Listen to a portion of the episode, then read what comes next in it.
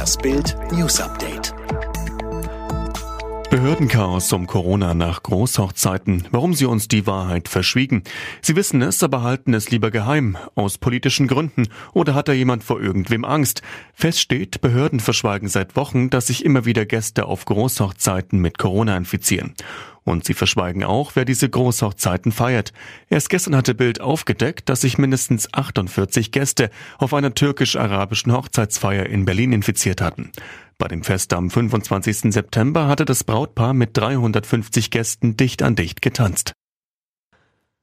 Anti-Corona-Cocktail, welche Medikamente machten Trump so schnell fit? Von Antikörpern über Remdesivir bis Aspirin. Die Liste der Medikamente, mit denen US-Präsident Donald Trump gegen seine Covid-19-Erkrankung behandelt wird, ist lang.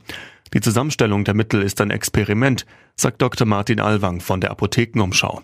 Auch die Wirksamkeit einiger Präparate gegen das Virus sei noch nicht sicher nachgewiesen, beispielsweise die des Antikörpercocktails. Deshalb rät der Experte von Trumps Medikamentenmix ab. Götze wechseln nach Eindhoven. Darum musste es plötzlich so schnell gehen. Das ist eine echte Transferüberraschung. Mario Götze hat einen neuen Verein gefunden. Der Weltmeister wechselt ins Ausland, zur PSV Eindhoven. Nach Bildinformationen absolvierte Götze am Dienstagabend den Medizincheck.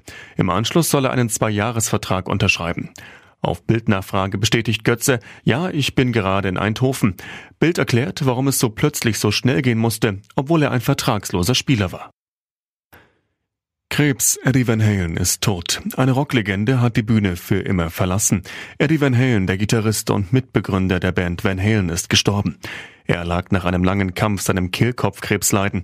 Van Halens Sohn, der aktuell ebenfalls zur Band gehört, schrieb auf Twitter, ich kann nicht glauben, dass ich das schreiben muss, aber mein Vater hat seinen langen und beschwerlichen Kampf gegen den Krebs an diesem Morgen verloren.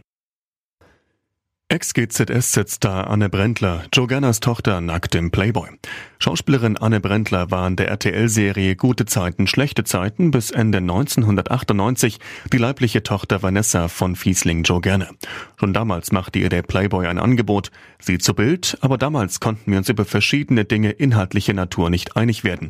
Und ich weiß nicht, ob ich das zu der Zeit wirklich wollte. Nun, zwei Jahrzehnte später, sagte Brendler zu.